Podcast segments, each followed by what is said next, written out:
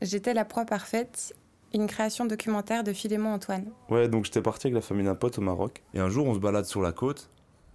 On voit un groupe de nanas qui nous regardent un peu et voilà, on, on se lance un peu, on va leur parler. euh, voilà, les filles bien sympathiques, on rigole un peu avec elles. Elle parle pas très bien français, mais on arrive à se comprendre. Donc elles nous font faire un petit tour de la ville. euh. Donc nous, on fumait, on fumait pas mal de shit là-bas au Maroc, forcément, c'est pas trop cher. Et un jour, mon pote euh, me chauffe à faire un hammam. Et moi, le hammam, ça me disait pas trop. euh, Il fait déjà tellement chaud ici et on est tellement transpirant que le hammam, je le fais naturellement, tu vois. Je lui dis, bah, en attendant, je vais aller chercher du shit. Et donc je marche comme ça et au coin d'une rue, je recroise l'une des filles qu'on avait vues genre deux jours auparavant. Et elle me dit, oui, comment ça va? Qu'est-ce que tu fais? Et donc je lui explique que je cherche du shit. Puis elle me fait, à ma plus grande surprise, ah, viens, si tu veux, on fume un joint ensemble, moi j'en ai. Je dis, bah vas-y, euh, on marche euh, dans les saluera. Elle me dit, suis-moi, suis-moi. Elle, me- elle commence un peu à s'intéresser à moi. Elle me demande d'où je viens, euh, ce que je fais, etc. Ce qui avait pas du tout été abordé euh, avant. Là, on arrive dans une petite ruelle à un moment. Elle va voir euh, un groupe de gars, euh, elle commence à leur parler. Euh, Le gars, il, il se lève, il va un peu plus loin dans la rue chercher une barrette de shit, il arrive, hop, il donne une grosse barrette à la fille. 100 mètres plus loin, là on arrive dans une baraque.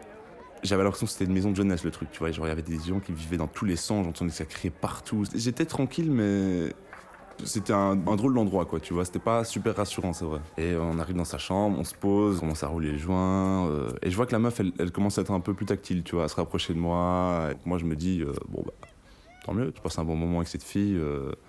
Et puis à un moment, elle me dit, ouais, tu vois ce que c'est la MM je lui dis non, la MM, c'est quoi? Elle me fait ouais, c'est une drogue que j'ai pris hier avec ma pote. Franchement, on était complètement explosés. euh. Je fais ah ouais, tu parles de MDMA. Oui, mais ça je connais, euh, j'en ai déjà pris. Elle me dit euh, ah mais si tu veux ici j'en ai, tu vois.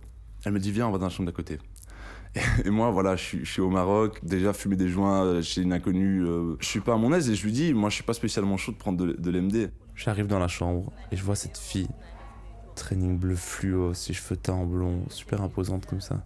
Et sur la table, un paquet, comme ça, de vitres un peu euh, écaillées. Je sais pas ce que c'est, tu vois. Et puis la fille me dit, ça c'est de la MDMA, tu vois. Et en fait, moi je connaissais toujours la MDMA sous Christo parce que ici en Belgique on l'achète déjà cassé. Et en fait là, c'est carrément les plaques. Là, d'un coup, dans ma tête, il y a un changement de mentalité. Et je leur ai dit mal à l'aise que si c'était pour faire passer de la drogue en Belgique, moi c'était mort. Je leur ai même pas laissé le temps de me répondre, je suis parti de la maison. Et j'ai jamais su si c'était ça, j'ai jamais su s'ils voulaient que je, fasse du commerce ou s'ils voulaient vraiment qu'on ait soit un coup ensemble ou qu'on prenne de l'MD ensemble ou voilà, qu'on devienne correspondant belgo-marocain. Et je l'ai jamais revu cette fille-là.